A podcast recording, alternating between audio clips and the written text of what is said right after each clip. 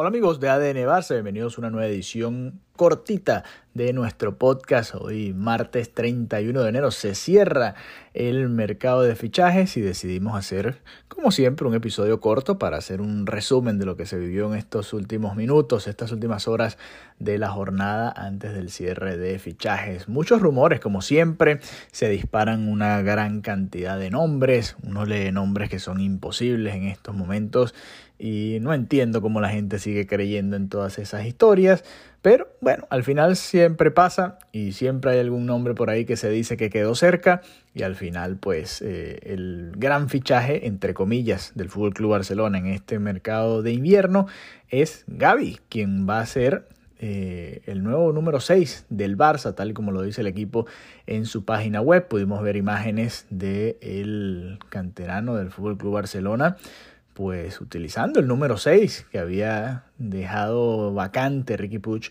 con su salida hace un par de campañas y que bueno, ahora está en las manos de Gaby, quien finalmente pues, pues pudo, haber, eh, pudo ser inscrito, eh, perdón, en la liga, en medio de una polémica con Javier Tebas, la presencia eh, y la obligación por parte de un tribunal a la liga de que aceptara la inscripción de Gaby. Y bueno, en estos momentos el Barça tiene a Gaby en el primer equipo y vamos a tener que esperar eh, para las inscripciones de Araujo, para la inscripción de Valde, para la de Marcos Alonso que había sido presentado. Eh, se le había renovado, pues todo eso tendrá que esperar al verano y el, el el panorama no pinta muy claro, ¿no? Con la situación que estamos viendo ahora, las declaraciones de Javier Tebas, ya dejando a un lado, bueno, lo que muchos creemos del lado del Barça, que es que Tebas tiene una especie de campaña, ¿no? Una fijación con el Fútbol Club Barcelona desde que Laporta no aceptó comprarle la idea de vender sus derechos en aquel momento con la presión de eh, volver a traer a, Lionel Messi, volver a firmar a Lionel Messi. Si se dejó ir a Messi en aquel momento, pues imagínense lo que puede hacer la porta con el resto de los jugadores que puedan quedar en la plantilla. Pero bueno, hablemos primero de Gaby y luego hablemos un poco del, del panorama, cómo pinta para este verano con una nota de nuestros amigos de Sport que ya vamos a estar comentando. Pero bueno, primero el artículo que leemos en la página web del Fútbol Club Barcelona.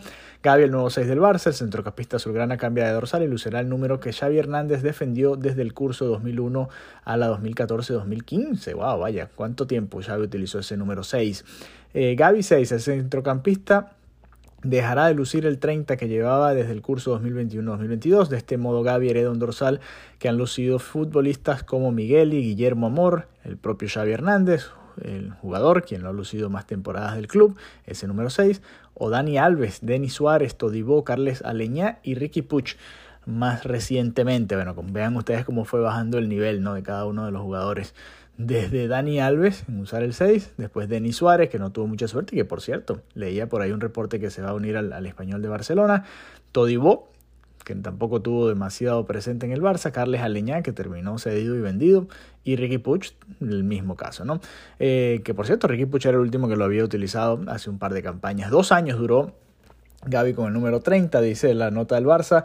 Eh, las dos temporadas que Gaby lleva con presencia en el primer equipo azulgrana las ha disputado con el 30 a sus espaldas, un número con el que se ha consolidado en el primer equipo con su calidad técnica, visión de juego, capacidad de asociación y cambio de ritmo en el ámbito de selecciones. El centrocampista culé lleva el 9, hablando de su presencia en la selección española, eh, un dorsal normalmente asociado al delantero centro goleador. Así que bueno, hablo un poquito de su presencia en, en la selección española y bueno, la firma de Gaby. Así que Gaby es, entre comillas, el fichaje del Fútbol Club Barcelona para este mercado de invierno. Ahora, pensando un poco en el verano, ¿no? Porque Tebas dice que el Barça va a tener un déficit de 200 millones llegando a esa situación, al mercado de verano, y eso por supuesto preocupa, ¿no? Ya no van a aceptar eh, lo que antes aceptaban, y, y, bueno, ahora el Barcelona tiene que buscar una manera, ¿no? Dice el artículo de Sergio Dice el artículo de Sergi de Juan, ahí en Sport Tebas.es dice, eh, Javier Tebas no se ha cansado de repetir en las últimas semanas que si no permiten las inscripciones de jugadores del Fútbol Club Barcelona es porque el déficit previsto para la temporada que viene del club será de 200 millones de euros. No es ningún secreto que el Barça está centrando todos sus esfuerzos en rebajar una masa salarial disparada y que por eso no está, disponiendo, no está poniendo impedimentos perdón, a la salida de muchos futbolistas, ya sea en forma de traspasos o sesiones. Eh, y hace una nota sobre lo que comentaba el vicepresidente económico, Eduardo Romeu, que reconoció que le gustaría dejar fijada una masa salarial de cerca de 400 millones. ¡Wow! ¡Qué dinero, qué está gastando el Barça en eh, masa salarial, ¿no? Eh, a ver, por eso se aceptó la salida de Piqué en su momento, la de Memphis Depay, la de Héctor Bellerín. Se ha ido aliviando poco a poco esa carga, pero todavía falta mucho. ¿no? Con este escenario que dibuja Tebas, continúa el artículo, el Barça casi seguro se verá obligado a vender uno de sus jugadores que tenga mercado y por el que se pueda sacar una buena cantidad de dinero. Habla un poco ahí más adelante de, la situación que se vivió con Frenkie de Jong en el mercado pasado y cómo eso ha cambiado ahora, ¿no? Con las... Eh, distintas presentaciones a muy buen nivel del jugador de Países Bajos y presenta a Rafinha como una opción eh, que todavía genera mucho interés desde la Premier League. Supuestamente el Chelsea estaría dispuesto a pagar una buena cifra por él. Habría que ver si realmente eh, sería lo mismo, ¿no? Al menos de lo que gastó el Barça al traerlo del Leeds inglés. A ver, dice, esta hipotética venta no soluciona ni mucho menos el problema. Si las amenazas de Tebas se cumplen y el Barça no logra derrotarlo en la justicia, como en el caso de Gaby, aunque sea cautelar, un juez ha permitido su inscripción, aclara, el club azulgrana deberá hacer muchos más movimientos y lógicamente afectarían a los jugadores con las fichas más elevadas de la plantilla. Aquí se presenta la situación interesante con Sergio Busquets, quien se le acaba el contrato en el mes de junio y eh, bueno, tendría que cobrar menos, como lo está haciendo Sergio Roberto esta temporada, y además el Barça tendría que tratar de reajustar contratos como el de Jordi Alba, Marc-André Ter Stegen y Frenkie de Jong, todos ellos que junto a Lewandowski son las fichas más elevadas del equipo. Además, eh, tener más ingresos por patrocinio, complicado porque ya esos acuerdos están firmados, tendrían que conseguir nuevas maneras de conseguir ingresos por esta vía. Dice, además de la pérdida de jugadores, ya para cerrar el artículo, y de intentar rebajas salariales, el Barcelona debería seguir intentando cerrar muchos más acuerdos de patrocinio que le permitirían tener más ingresos y ganar fair play financiero. El último gran contrato que puede firmar el club es el de la manga de la camiseta, porque los que se están firmando ahora no implican una gran inyección de dinero en relación a poder generar mucho margen salarial para poder fichar e inscribir jugadores. Así que ese es el panorama en estos momentos todavía falta para el verano.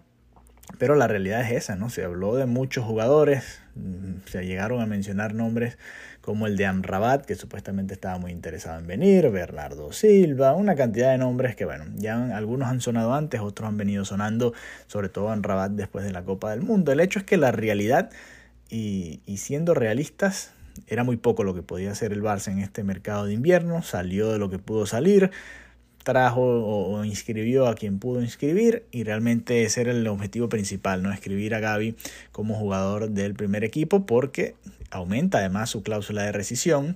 Igual pareciera que Gaby está contento en el Barça y que se va a quedar, pero uno nunca sabe, uno nunca sabe, así que bueno, por ahora el Barça eh, a seguir afrontando esta temporada que está yendo bastante bien a pesar de la eliminación en la Liga de Campeones y que bueno, tiene varios frentes abiertos, está de primero en la liga, en semifinales de Copa contra el Real Madrid y bueno, todavía con la Europa League presente ahí para ver si puede ganar algún torneo europeo. Así que bueno, esperar eh, Araujo y Marcos Alonso, Valdé también en la ficha, en la fila, perdón, de espera para poder fichar. Así que bueno, eh, parte de las situaciones ¿no? que se han vivido en este mercado de verano. Además, Emre Demir, por ejemplo, se va a Turquía, ya para ir cerrando nuestro episodio del día de hoy. Regresa a Turquía después de pasar sin pena ni gloria por el filial azulgrana. El Barça se guarda un 20% de un futuro traspaso. Ya Demir no jugará en el Barça Athletic, sino que se va al Fenerbahce turco.